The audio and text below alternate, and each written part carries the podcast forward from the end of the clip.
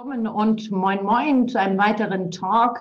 Ähm, ich habe mir tatsächlich überlegt, was so ein bisschen im Moment vielleicht aus unserem Blick verloren gegangen ist. Ähm, wie geht es eigentlich im Nahen Osten ähm, mit der Pandemie? Ist ja eine globale Pandemie und in der Regel ist es ja so, dass, dass jedes Land da auch Vorkehrungen trifft. Und ich habe mir heute einen Gesprächspartner ausgesucht, der wirklich Experte ist, ausgewiesener Experte. Das ist der Roy Kanada. Vielen Dank, dass du mit dabei bist und uns einen kurzen Überblick und Einblick ähm, geben kannst. Aber du bist ähm, Politikwissenschaftler, aber noch ganz, ganz vieles mehr. Bevor ich das alles falsch sage, vielleicht magst du dich mal selbst noch mal kurz vorstellen. Ja, hi. Ähm, danke, dass ich äh, äh hier mitmachen darf. Ich bin Roy Karada. Ich bin Politikwissenschaftler hier an der Universität Bremen und gerade bin ich wissenschaftlicher Mitarbeiter an einem äh, im Sonderforschungsbereich 1342, der heißt Globale Entwicklungsdynamiken von Sozialpolitik. In diesem großen Sonderforschungsbereich arbeite ich in dem Teilprojekt mit dem Titel äh, Sozialpolitik in Afrika und beschäftige mich hier hauptsächlich mit ähm, den Politikfeldern Bildung, Gesundheit und Nahrungsmittelsicherheit in Ägypten im 20. Jahrhundert. Ja, vielen, vielen Dank. Das hätte ich tatsächlich wahrscheinlich ohne 15 Fehler nicht auf die Reihe gekriegt. Ja, ich habe mir wirklich überlegt, ähm, was macht das eigentlich mit, mit den Krisenherden, den Bürgerkriegen, den Auseinandersetzungen, den Konflikten, die es ja schon seit Ewigkeiten gibt. Ähm, wie verändert das die Situation? Also schafft es sozusagen eher Nähe in den einzelnen Ländern ähm, oder ist es ähm, so, dass sich die Konflikte eher verschärfen? Ähm, kannst du uns vielleicht einen kurzen Überblick geben, wie das vielleicht aussieht ähm, in, in, in den Ländern? Ja, im Großen und Ganzen haben wir immer noch erst Woche sieben oder acht ähm, der, der Pandemie im, im Nahen Osten und auch bei uns. Das heißt, man kann noch gar nicht abschätzen, wo Dynamiken hingehen. Wir haben hier eine Region, in der eine Vielfalt von historisch gewachsenen Konflikten und Widersprüchen weiterhin aktiv ist. Es gibt nicht geregelte Konflikte zwischen Israelis und Palästinensern. Es gibt den Bürgerkrieg in Jemen, den in Syrien, den in Libyen. Es gibt zwischenstaatliche Streitigkeiten zwischen Ägypten und äh, Anrainern. Es gibt den saudisch-iranischen Krieg um regionale Vorherrschaft etc. etc. Ähm, und man bräuchte natürlich jetzt gerne etwas Abstand und Distanz, um bewerten zu können, wo, wo die Reise hingeht oder wo die verschiedenen Reisen in der Region hingehen.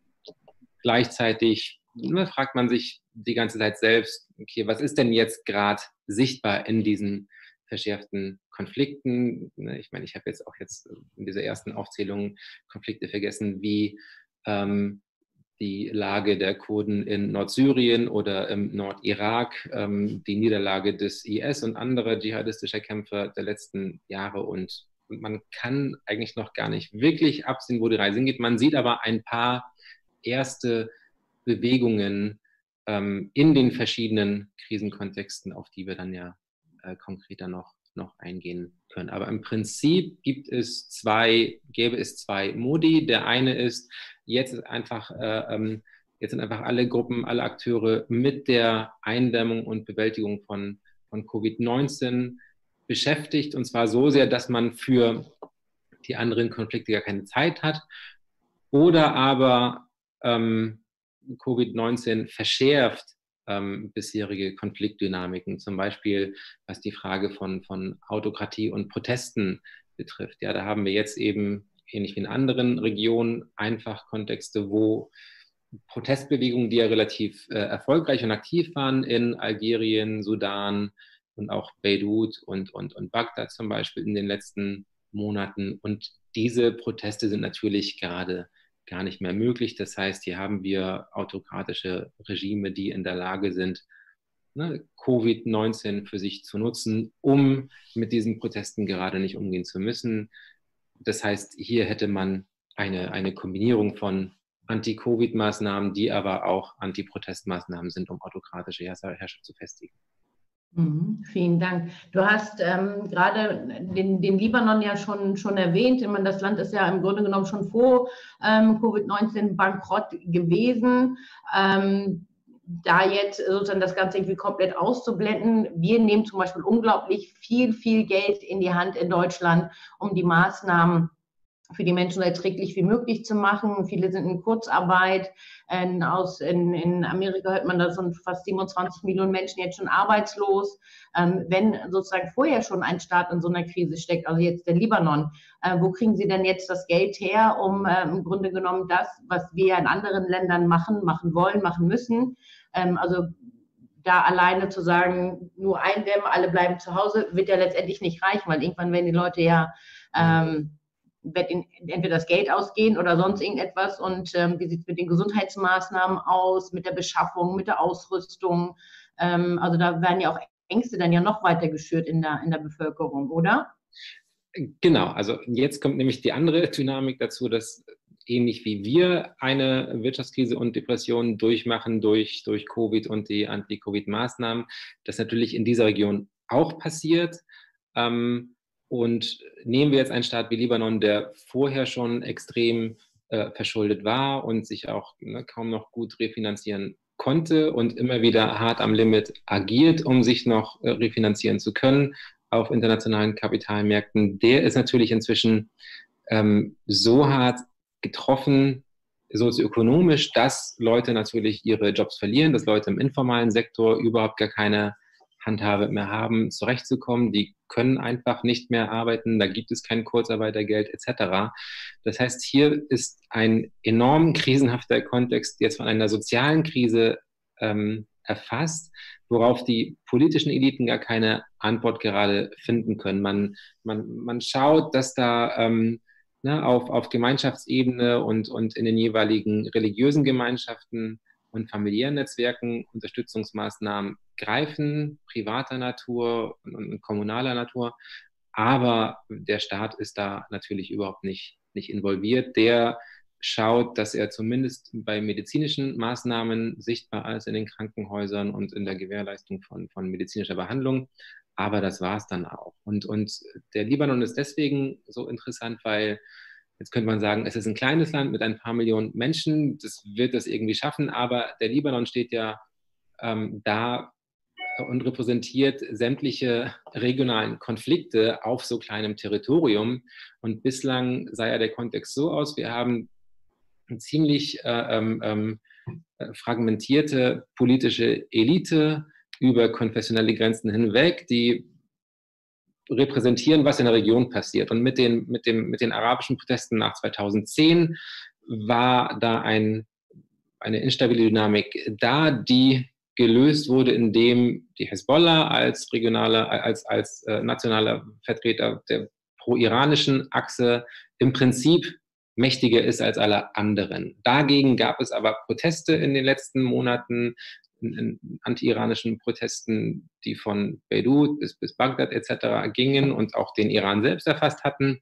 Und jetzt ist die Frage, nutzt das nicht gerade doch auch diesen gerade Herrschenden, die jetzt nicht mit diesen Protesten umgehen müssen, die aber gleichzeitig keine Antwort auf diese soziale Krise haben. Und dann werden einfach die nächsten ein, zwei Jahre zeigen, wie viel Arbeitslosigkeit da wirklich zu bewältigen ist ohne weiter Geld zu haben, ohne sich weiter finanzieren zu können. Dann ist die Frage, wie, wie aktiv wird ähm, so ein Akteur wie der Internationale Währungsfonds sein, um dort die Währung zu stabilisieren etc. Und dann werden vermutlich die Karten wieder neu gemischt und das Ganze könnte eben auch überschwappen auf die anderen regionalen Kriege wie in Syrien und auf äh, Protestdynamiken wie im Irak. Deswegen ne, ist der Libanon relativ also sehr interessant zu beobachten. Mhm.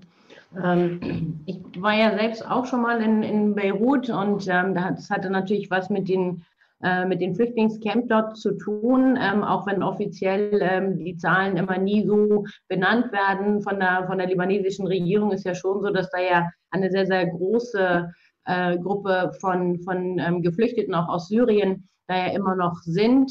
Ähm, also von daher wird es da ja auch zu irgendwelchen Lösungen kommen müssen, auch zu internationalen ähm, Camps werden ja unterstützt von UNHCR, von World Food Program, ähm, dass da dann auch Bewegungen tatsächlich dann nicht einsetzen auf der einen Seite, aber beziehungsweise dann auch ähm, die Menschen auch weiterhin versorgt werden. Ähm, die Situation ist ja eh schwierig genug. ähm, ja, ich hatte ähm, Libanon tatsächlich auch immer so be beguckt und habe dann auch, waren ja auch sehr, sehr kreative Protestbewegungen dort, sehr, sehr viele junge Menschen, ähm, die da auch ähm, Veränderungen, demokratischere Veränderungen ähm, haben wollten, aber vor allem dann auch ähm, gegen die Korruption da sind und eine starke Stimme erhoben haben, ähm, war wie ich fand, sehr, sehr schön anzusehen, vor allem, ähm, weil das ja von deren Seite auch sehr, sehr friedlich auch begangen worden ist. Zum Schluss eskalierte das Ganze zwar ein wenig, aber da war dann die Hoffnung dann schon da, dass der Staat sich nochmal ähm, irgendwie weiterentwickeln kann. Ja, werden wir wohl weiter beobachten und schauen und dem Land und den Menschen aber trotzdem alles, alles Gute auf jeden Fall wünschen. Im Moment ist Gesundheit ja das, was man am besten wünschen kann. Der Hotspot im Nahen Osten, äh, Mittleren Osten ist ja immer der Iran gewesen, eher closed shop. Da hat man eher nur gehört, dass da ähm, die, also viele, viele Fälle sind, ähm, viele Infektionen sind, ähm, hört man jetzt aber ehrlich gesagt gar nichts mehr von, vielleicht weil wir auch alle mit uns selbst beschäftigt sind. Ähm, hast du da mehr Einblicke oder ähm, wie sind da deine Einschätzungen?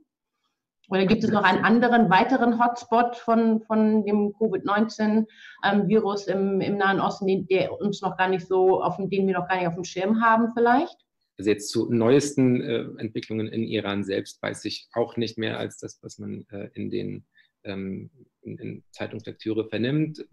Der Iran hatte ja das Problem, dass ähm, der Verkehr zwischen China und Iran relativ lange offen blieb, weil ja China auch einer der wenigen Staaten war, mit dem der Iran noch ähm, aktiv Handel betreiben konnte, aufgrund der ähm, der, ähm, des US-Sanktionsregimes, das ja auch auf die Europäische Union übergreift, dadurch, dass die USA also jeden bestrafen würden, der mit dem Iran Handel betreibt. Deswegen war man so einseitig auf ähm, China als Handelspartner ausgerichtet und das war eben, dann eben auch die, äh, der Eingang für die vielen hohen Zahlen am Anfang.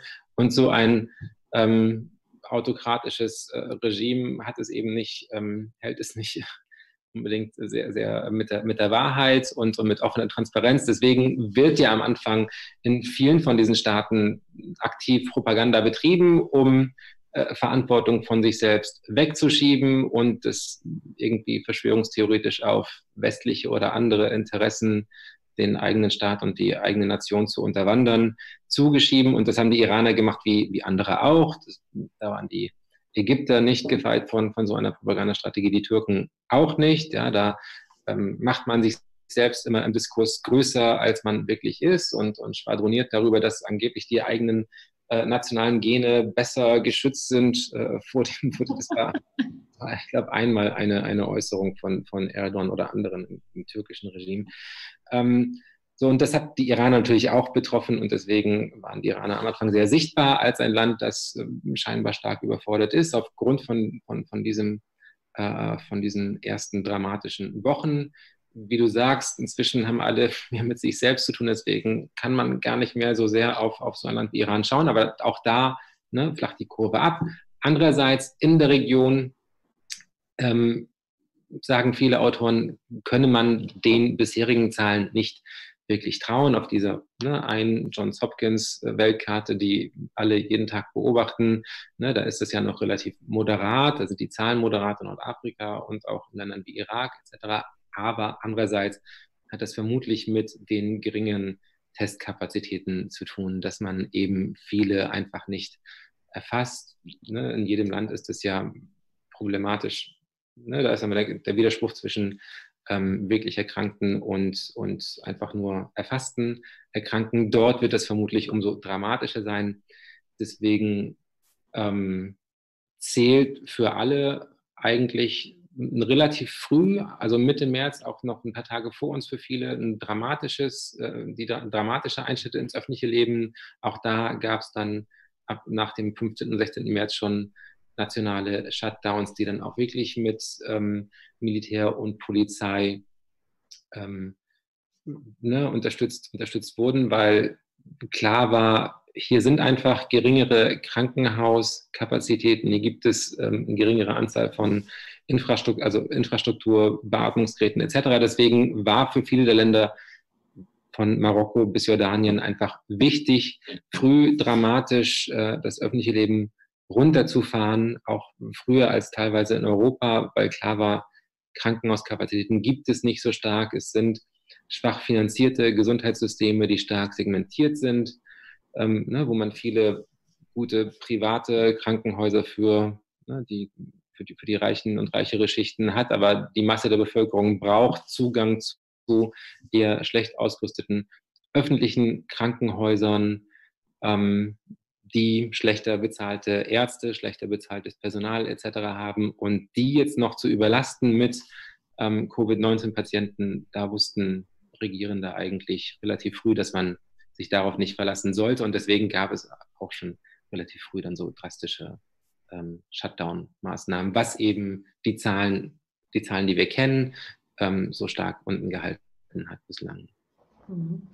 Ähm, gibt es irgendeine Überraschung, wo du sagst, ähm, da finden sich neue Allianzen, weil sie wissen, dass sie gegen diesen, diesen Virus irgendwie sich auch irgendwie gemeinsam ähm, unterstützen müssen, helfen müssen, ähm, wo auch Länder sind, wo man vorher gedacht hätte, nee, die Never oder Grenzregionen zum Beispiel. Mhm. Ähm, wie, erlebt man da etwas, dass die Menschen jetzt tatsächlich dann eher beieinander stehen und sich gegenseitig unterstützen und helfen wollen, abgesehen von den ähm, üblichen Krisen und Konflikten, die da sonst herrschen? Also auch da ne, muss man wieder ein bisschen punktuell schauen. Es, es gab so positive äh, Ereignisse und Dynamiken wie dass aus den ähm, Emiraten relativ frühe und schnelle und, und viel Hilf, Hilfen und, und, und Güter nach Iran geliefert wurden. Und die beiden sind ja in, in verschiedenen Allianzen, was die Konflikte betrifft.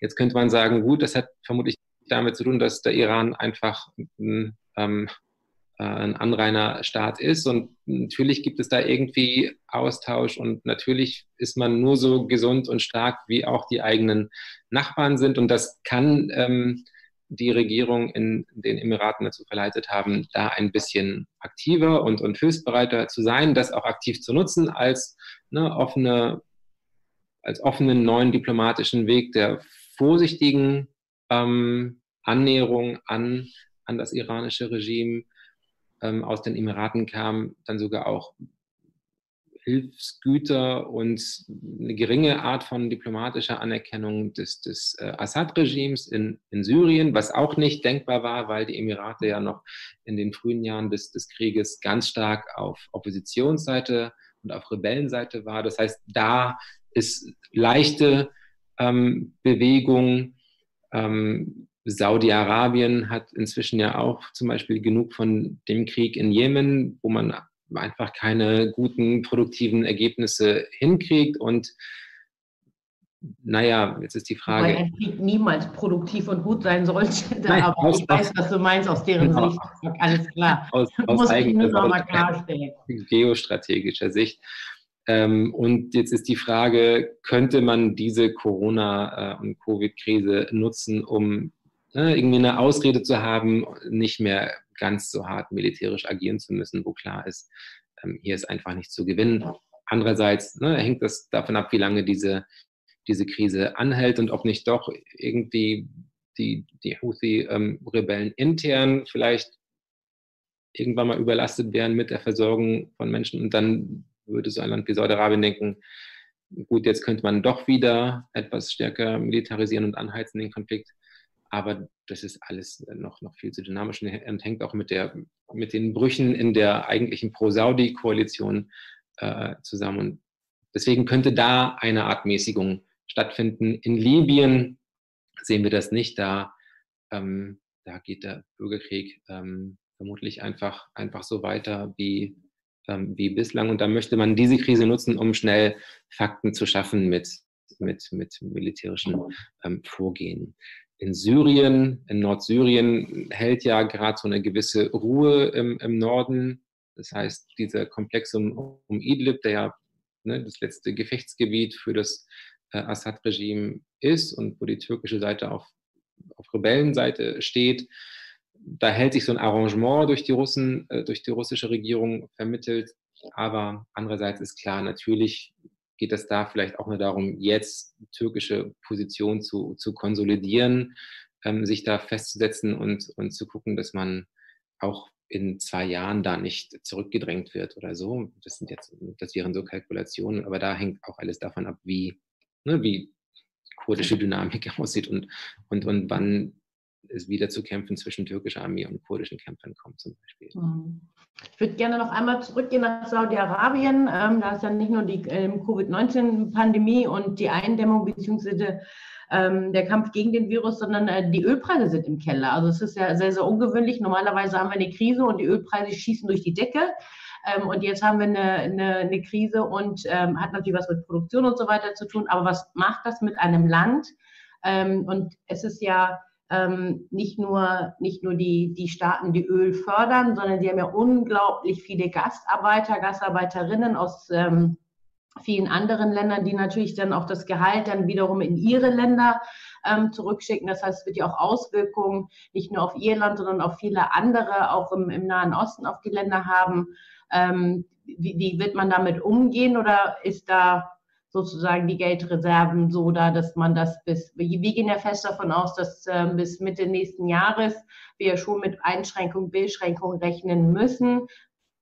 Außer vorher gibt es einen Impfstoff. Ne? Also wir gehen ja nicht davon aus, dass es jetzt in drei Wochen, vier Wochen vorbei ist. Hm, ja, leider.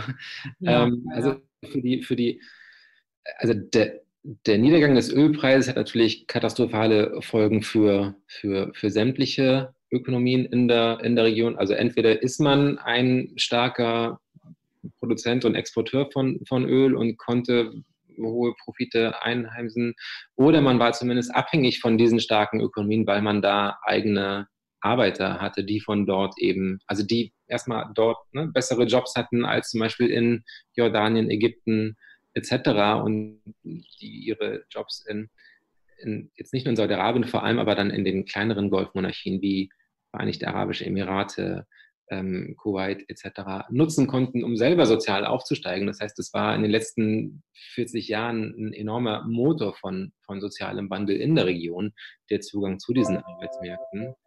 Ähm, und dass der Ölpreis jetzt so kollabiert, hat natürlich erstmal verheerende Folgen für viele von diesen, von, von diesen Arbeitern, die müssen gucken, ob die jetzt weiter bezahlt werden, vor allem in den kleineren Golfmonarchien ne, haben die oft sehr prekären Status und die Frage, werden die einfach zurückgeschickt ähm, nach Hause oder nicht? Und wie sind die eigentlich abgesichert? Bislang waren sie eben nicht abgesichert über irgendeine Form von Sozialversicherung. Ähm, andererseits hat zum Beispiel Saudi-Arabien angekündigt, alle, die an Covid erkranken, auch also allen, die an Covid erkranken, auch Zugang zu Krankenhäusern zu garantieren, weil auch hier wieder klar ist, man ist nur so gesund wie ähm, die Schwächsten. Das ist dann jetzt ist die Frage, versorgt man die Schwächsten oder lässt man sie nach Hause ausreisen und holt sie in einem Jahr zurück, wenn, wenn, wenn die Ökonomie wieder, ähm, wieder hochgefahren wird? Ähm, oder behält man sie einfach in, in Quarantäne und trennt sie von, äh, von der ne, eigentlich einheimischen Bevölkerung oder so. Da sind jetzt viele Varianten drin. Aber ne, ich wiederhole mich nochmal, das geht jetzt durch die Bank weg, dass, dass hier ein, also Wirtschaftskrisen einsetzen, die alle an diesem Ölpreis hängen. Jetzt sind die Golfmonarchien vermutlich sicher, weil sie ihre einerseits volle Staatsfonds ähm, etc. haben. Das heißt, sie sind in so einem Krisenkontext und also unverzichtbare Partner, dadurch, dass sie in diesen Staatsfonds hunderte von Milliarden Dollar haben, die sie natürlich auch irgendwie ausgeben müssen jetzt, um ihre eigenen und andere Ökonomien zu stabilisieren. Andererseits hängt ja auch das gesamte Wachstumsmodell von diesen Golfökonomien daran, dass man diese Staatsfonds hat als ne, Scharnier zwischen diesen Ökonomien und, und ne, großen globalen ähm, Firmen aus, aus, aus Nordamerika und Europa, die natürlich da alle involviert waren. Ähm, plus, jetzt bleiben die aus und können vermutlich nicht mehr ähm, relativ frei investieren in Ländern wie der Türkei etc. Für die Türkei war ja der Golf auch ein ähm, Motor des, des, des, Wachstums in den, in den 2000ern und 2010ern zum Beispiel. Ähm, was das mit Ländern wie Ägypten macht, wo viel Arbeitsmigration stattfindet.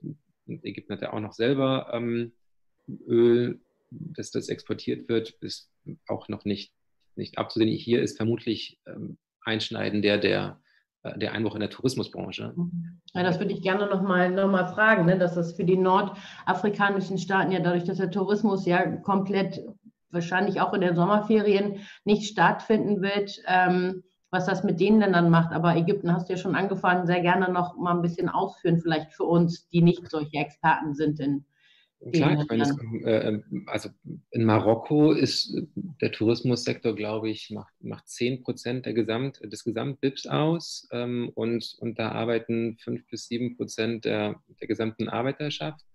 Das heißt, ähm, und, und der bricht jetzt ein und vermutlich gibt es da nicht so einen Puffer wie in Deutschland, wo auf einmal alle Deutsche sagen würden, gut, dann machen wir halt jetzt in Deutschland Urlaub. Also mal gucken, bis sich sowas in diesen Ländern entwickelt. Bislang waren das ja eigentlich nur Magneten für, für europäischen und äh, für europäische Touristen und andere äh, Touristen. Das bricht ein. Damit ist, sind auch wichtige Devisen weg, die man braucht, um ähm, Importe aus Europa etc. zu ähm, zu finanzieren. Wir haben ja meistens Länder, die ähm, eine negative Handelsbilanz haben. Wir haben Länder, die ähm, abhängig sind von Nahrungsmittelimporten, die in den letzten 40 Jahren ihre Landwirtschaft so modernisiert aus, also, und, und neu ausgerichtet haben im Sinne von äh, vom Export von ne, Früchten und Gemüsen etc. Aber Weizen müssen sie dafür ähm, einkaufen, um ihre Bevölkerung mit, mit Brot zu versorgen. Und jetzt ist die Frage, wie entwickelt sich der Preis und wie viel muss man dafür ausgeben, um ne, vor allem ähm, so ein sensibles Gut wie, wie Brot zu einem günstigen Preis anbieten zu können. Man darf nicht vergessen, dass die Leute 2010, 11 auf die Straßen sind, äh, auch mit dem, mit dem Slogan für ne, günstiges und, und, und gesundes Brot für die Bevölkerung. Ähm, Brot hat eben so einen symbolischen Stellenwert, dass ne, das Fehlen von Brot eben auch Revolution auslösen kann. Deswegen schauen wir mal, wie Tunesien, Ägypten ähm, ähm, unter diesen Bedingungen irgendwie noch agieren können. Wie gesagt, die Frage ist, man weiß, man kann natürlich noch nicht abschätzen, wie viele Menschen arbeitslos sind, wie viel Langzeitarbeitslose es geben wird. Man weiß nicht, wie diese vielen informell äh, Beschäftigten ähm, und, und, und Kleinunternehmer und, und Kleinselbstständigen, ähm, also in, unter Bedingungen überleben können, wo eben kein starker Wohlfahrtsstaat da ist, der jetzt erstmal Leuten ein bisschen die Sorgen nimmt und, ähm, und deren Überleben äh, finanziert und sichert. Das heißt, das, das ruft nach einem relativ neuen Gesellschaftsvertrag, aber man weiß noch gar nicht, wer da invol involviert ist. Bislang scheinen die Regime und die Herrschenden das nur zu verstehen als Ordnungs- und Sicherheitsaufgabe. Das heißt, ne, Covid ist, ähm, ist ein Sicherheitsrisiko ähm, und ein, ein, ein Herrschaftsrisiko. Das heißt, jetzt muss man eben sehr präsent mit, mit Armee und Polizei sein. So Länder wie Marokko und Jordanien machen das. Da, ist, da sind die Könige auch weiter wichtige, sinnstiftende Figuren. Und in Jordanien scheint das mit so einem neuen Ethos einherzugehen, dass jetzt das Militär einfach ne, der vertrauenswürdigste Sektor im Staat ist, der ne, die Ordnung wirklich aufrechterhalten kann. Und jetzt ist die Frage, ab wie lange hält diese, dieser Ordnungsgedanke und ab wann. Ja, weil irgendwann werden sie merken, dass die Waffen den Virus nicht aufhalten. Ne? Also von daher wird ja, aber weitere Maßnahmen brauchen, ne? Genau, man hat ähm, Quarantänemaßnahmen, man hat äh, ähm, Social Distancing Maßnahmen, Überwachungsmaßnahmen, Überwach Überwachungstechnologien und ähm, so Protestbewegungen wie in Algerien, die ja relativ sehr aktiv waren, die sagen sich, gut, wir haben jetzt einfach keine Chance, wir müssen warten, bis, ähm, bis die Maßnahmen aufgehoben sind, ähnlich wie Jugendproteste in Marokko oder Proteste von, von Arbeitslosen in Tunesien. Und dann ist halt die Frage, ja gut, aber warum soll das anders sein in, in einem Jahr? Warum sollen die Regime und die Herrschenden dann sagen, alles klar, wir nutzen diese Überwachung und, äh, ähm, und, und, Praktiken, die wir jetzt ein Jahr einstudiert haben, gar nicht mehr. Ähm, kann ja sein, dass in einem Jahr die Leute auch entweder nicht, nicht mehr protestieren wollen, weil sie, weil sie alle arbeiten müssen, um sich und ihre Familien zu versorgen. Und weil dann die, die Regime so, so einen Diskurs äh, für sich nutzen können nach dem Motto, ah, jetzt sind hier Protestler, denen ihr eigenes individuelles Wohl ähm, wichtiger erscheint als das nationale Wohl, das jetzt auf Ordnung und Arbeit ausgerichtet ist. Ne? Und dann könnte man das nutzen, um die Straßen frei zu machen mit, mit Gewalt. Aber wie gesagt, auch das hält nur, solange Leute daran glauben, dass diese Staaten diese Wirtschaftskrise einigermaßen ähm, ne, beheben und, und einhegen können. Wenn das nicht gilt, dann, dann kann das natürlich da in Algerien auch, dann kann jede Gewalt von oben in Algerien auch äh, gegenteilige Effekte bewirken, und zwar mehr Leute auf die Straßen bringen, die sich da nicht mehr vorschreiben lassen möchten, gegen was sie protestieren oder so. Mhm. Ja, insgesamt eher Ruhe in den Ländern, wahrscheinlich auch die große Sorge, weil das so ungewiss ist mit dem Virus, ähm, wie die Ausbreitung ist und teilweise, ich glaube, dass die Unsicherheit in der Bevölkerung auch sehr stark daher rührt, dass man seinem, seinem eigenen Staat äh, vielleicht auch gar nicht richtig glauben mag, was die Zahlen sind, was die Aussagen sind, weil sie sehr, sehr widersprüchlich dann vielleicht daherkommen. Ähm, ich kann das zumindest für die Türkei sagen, dass das bei der Bevölkerung unglaublich viel Unsicherheit gesorgt hat. Zuerst nach dem Motto, bei uns gibt es das nicht, äh, weil wir irgendwie fünfmal am Tag beten. Also, ne? Ähm, und dann auf einmal doch irgendwie alles ganz, ganz schnell, dann die unterschiedlichen Handhabungen ähm, Bezug auf, auf Türkei und wie Erdogan das gemacht hat bisher. Also da merke ich zumindest im Netz, dass da eine unglaubliche ähm, Frust auch da ist, wie teilweise mit Dingen umgegangen wird, widersprüchliche Aussagen, ähm, die es dort gibt. Und ähm, normalerweise ist ja immer so, dass man ja immer nach außen verweist und immer sind es die bösen, bösen anderen. Aber jetzt ähm, merkt man, das ist eine globale Pandemie und irgendwie sind alle davon betroffen. Also dieser Feind im Außen, das funktioniert das Bild nicht. Ich habe mich sowieso schon immer gefragt, warum das überhaupt funktioniert. Aber ähm, magst du dann noch mal ein bisschen was zur Türkei sagen? Ähm, ja, ich meine, jetzt haben wir natürlich einen Widerspruch, auf den ähm, also Leute wie ich auch immer hingewiesen haben, wenn es darum ging, mit, ähm, mit pro ähm, Erdogan äh, Menschen in die Diskussion zu kommen. Unser Argument war immer zu sagen, ähm, gut, jetzt, also wenn man wirklich möchte, dass eine Person all die Macht kriegen soll, und, und das habt ihr scheinbar gewollt und, und irgendwie ähm, ne, alles für gut befunden, wie dort äh, Demokratie abgewickelt wurde, um die Machtwünsche von einem Menschen zu, äh, zu bedienen, ja, dann habt ihr halt am Ende den Salat, weil es niemanden gibt, auf den man noch irgendwie äh, Schuld und Verantwortung abwälzen kann, außer auf, auf, diesen, auf diesen einen starken Präsidenten. Das heißt, ähm, Erdogan wollte all diese Macht, jetzt hat er all diese Macht und muss auch mit der, mit der Verantwortung leben, dann verantwortlich gemacht werden zu können, wenn es eben mal, äh, äh mal nicht läuft. Aber das sind jetzt auch nur, das könnten jetzt auch nur fromme Wünsche sein, dass ne, so kollektiv jetzt die Erkenntnis sich durchsetzt, dass ähm, das vielleicht nicht der beste Weg war, ähm, Gewaltenteilung etc. Äh, abzuschaffen und, und das Parlament zu entmachten etc. etc.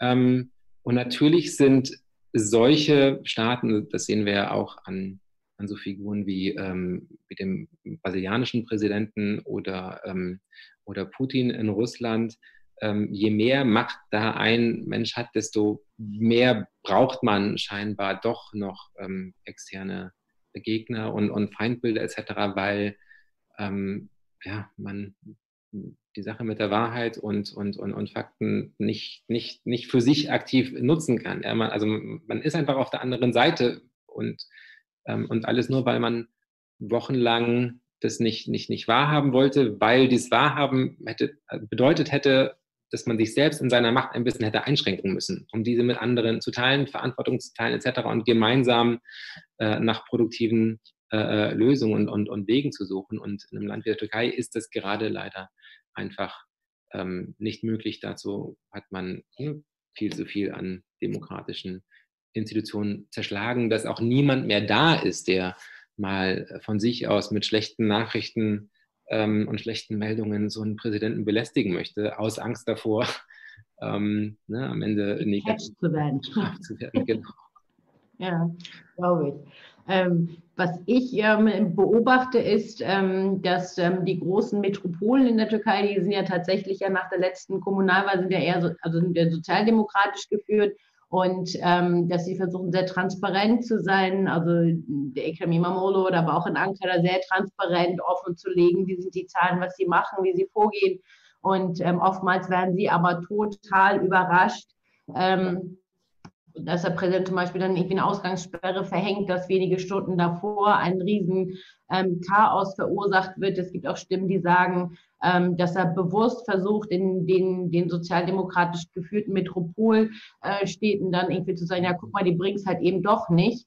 Ähm, kann auch sein, dass das eine Hilflosigkeit war, aber wie gesagt, diese beiden Möglichkeiten gibt es ja nur in dieser Zeit. Mhm. Ähm, ich weiß es von, von Ekrem Imamullah aus Istanbul, dass er dann ganz bewusst dann auch über Social Media dann auch sagt, so, hey Leute, wir haben es auch nur erst kurzfristig erfahren und wenn dann hätten, wären wir anders vorgegangen. Also, dass sie dann versuchen, nochmal eine Gegendarstellung hinzukriegen, mhm. äh, verunsichert aber die Menschen natürlich nochmal zusätzlich, ähm, weil man halt eben nicht weiß, wo die Reise hingeht. Und ähm, naja, die finanzielle Situation des Landes war vor Corona ja auch nicht gut. Ähm, die Konflikte, die es dort ja auch gegeben hat. Also von daher glaube ich auch, dass eine sehr, sehr schwierige Zeit auch auf die Türkei zukommt. Ähm, genau, und ich meine, also die Türkei ist ja also genauso tourismusabhängig, Tourismus, tourismusabhängig wie, wie die anderen Länder der Region auch. Plus ähm, man ne, hat gelitten an, an, an Kapitalabzug und, und die türkische Lira hat Spekulation, also äh, angr spekulative Angriffe durchgemacht und, und enorm viel an Wert verloren die letzten, die letzten Jahre. Das heißt, dieser Abzug von, von, von Devisen oder dieses Nicht-Reinkommen von Devisen wird die Lira natürlich noch, noch weiter schwächen. Jetzt ist die Frage, also bleiben Exportmärkte noch bestehen? Das wird uns hier in Deutschland natürlich auch hart treffen, ne, als, als Exportweltmeister. Ähm, welche Exportmärkte bleiben eigentlich und für ein Land wie die Türkei, das auch sehr stark auf exportorientiertes Wachstum setzte die letzten 20 Jahre, ist es natürlich äh, ebenso, ebenso dramatisch wie, ähm, wie für uns hier. Und dass dann diese Regierung ähm, einige Bürgermeister abstrafen möchte mit, mit solchen Maßnahmen, jetzt ist die Frage, hält das im hält das Narrativ im, im gesellschaftlichen Diskurs oder, oder nicht? Ja, ähm, es, es, ist ja ein, es zeigt ja einerseits die Macht der Regierung und die Ohnmacht der, der Opposition, dass man dem ausgeliefert ist. Also könnte man sich fragen, gut, warum soll ich dann auch diese Opposition wählen, wenn die sich gegen solche Maßnahmen nicht wehren kann? Aber das ist natürlich eine sehr undankbare Aufgabe, denn also gemäß den Kompetenzen hat man ja einfach nicht, nicht, nicht mehr Macht in, in so einem System. Und natürlich geht da alles, alles von der Regierung aus. Und dann ist die Frage, hält so ein Narrativ, wenn, ähm, wenn die Regierung tut, was auch andere in der Region tun, nämlich äh, Zehntausende Gefangene zu entlassen, weil das natürlich ganz ne, unmittelbare äh, Hotspots wären, die Gefängnisse, wo ganz viele Menschen auf engem Raum zusammen sind. Und wenn da so ein Virus reinkäme, hat man natürlich äh, gleich ganz enorme, ganz enorme Ansteckungsgefahren. Und dann gibt es nicht nur die Türkei, auch andere Länder in der Region, ähm, unter anderem der Iran, haben auch Zehntausende Gefangene freigelassen. Dass das jetzt ausgerechnet äh, immer der Fall ist, dass nicht die politischen rauskommen, äh, zeigt natürlich, was, in was für eine katastrophalen Lage äh, demokratische Prinzipien in der Region sind, denn ne, es gibt sie kaum bis auf Tunesien und dann eben auch teilweise Israel ja, von uns oder beziehungsweise von den progressiven Menschen wurde das auch sehr, sehr stark kritisiert. Ähm, ähm, es gab dann auch, ne, so dass, dass die, die sozusagen richtig was Schlimmes angetan haben, ähm, gegenüber anderen Menschen werden freigelassen und andere Leute, die nur, nur denken oder nur schreiben, also dass ähm, die Denkenden und die Schreibenden sozusagen gefährlicher gesetzt werden als Mörder oder andere. Das ist ähm, schon ein sehr, sehr krasses, krasses Bild, ähm, was da ist. Ne? Ähm, ja, ich habe noch eine allerletzte Frage. Ähm, das bezieht eher sozusagen die, gar nicht die, die Regime oder die, die politisch äh, Führenden, sondern ähm, wir haben hier in Deutschland, aber auch in den anderen europäischen Ländern erleben wir eine unglaubliche große ehrenamtliche Bereitschaft, ähm, sich zu helfen. Es wurden neue Webseiten geschaffen, wie mit nebenan.de, wo man sich eintragen kann, dass man helfen, unterstützen kann. Wir haben natürlich auch viele Vereine, Verbände, Wohlfahrtsverbände, die das organisieren. Das gibt es ja oftmals in diesen Ländern nicht. Also diese Vereinsstruktur, Wohlfahrtsstruktur. Ähm, gibt es da irgendwie Entwicklung oder wie helfen sich da die Menschen gegenseitig, wenn dann nicht auf den Staat man sich sozusagen verlassen kann? Also ist genau, weil Staaten in den letzten Jahrzehnten eben nicht wirklich äh, umfassend und universal Wohlfahrtsleistungen geliefert haben, gibt es natürlich eine lange Tradition von, äh, von privater und auch von religiöser äh, privater ähm, Fürsorge und, und Verpflichtungen untereinander. Natürlich ist das jetzt auch ne, die, die, der Raum, wo man ähm, auch religiös äh, äh, sinnstiftend füreinander da sein möchte. Ähm, da ist natürlich jetzt äh, dramatisch, dass ähnlich wie hier Moscheen äh, geschlossen sind, dass äh, Freitagsgebete nicht, äh, nicht ähm, öffentlich geführt werden in Moscheen etc. Und dass das so ein Raum wäre, wo man, wo man zusammenkommt, um ne, einander zu helfen durch, durch so eine Krise. Aber es gibt natürlich Stiftungen, es gibt äh, private Wohlfahrtsgruppen. Ähm, jetzt ist nur die Frage, ähnlich wie hier, ähm, was kann man also auffangen? Ne? Ja, was kann man auffangen, wenn man kein äh, Akteur in der, in der, Öffentlichkeit sein kann, um irgendwie Menschen, die im direkten Kontakt äh, äh, äh zu äh, äh, ne, beliefern mit, keine Ahnung, Nahrungsmitteln, frischem Wasser etc. Also das wird sich ergeben. Ich wüsste jetzt nur noch nicht von, von genügend, also ich habe dann nicht genügend Einsichten gerade, das jetzt so zu ich hatte tatsächlich nur von ein, zwei Modemacherinnen gelesen, in, ähm, das gar nicht in Israel oder Palästina oder aber auch auf jeden Fall im Libanon, die dann angefangen haben, Schutzmasken ähm, dann zu nähen und diese dann auch zur Verfügung zu stellen. Ähm, so mhm. einzelne, einzelne Initiativen, aber ja, habe ich gedacht. Sachen wird es geben, ja klar. Mm, mm, genau. Ja, ähm, gibt es schon einen Staat, das irgendwie sagt, so hey, wir brauchen jetzt internationale Hilfe, das geht bei uns hier gar nicht mehr? Ähm, gibt es da schon welche, die sich da schon melden? Oder sagst du, im mhm. Moment sind alle mit der Eindämmung so hart beschäftigt, dass man erst in zwei, drei Monaten weiß, wie es den einzelnen Staaten gehen wird? Ähm, gute Frage. Ich meine, natürlich sind jetzt alle auf im Prinzip auf Hilfe angewiesen. Man nimmt aber vermutlich auch die europäischen Staaten und die Europäische Union ähm, als Akteure wahr, die gerade zu sehr mit sich selbst zu tun haben. Ne, ich meine, aus den Emiraten zum Beispiel kam ja auch direkt äh, Hilfe äh, und auch Hilfsgüter nach Italien äh, äh teilweise. Ne, und, und da konkurrierte man auch auf diesem ne, Markt als, ähm, als Entwicklungshelfer auf einmal aus, aus dieser Region. Ähm, Natürlich kommen Hilfslieferungen auch aus, aus China an. Das heißt, die chinesische Seite nutzt, will das natürlich nutzen, um dort Allianzen für sich ähm, zu äh, gründen, die gegen die USA und gegen den Westen gerichtet sind.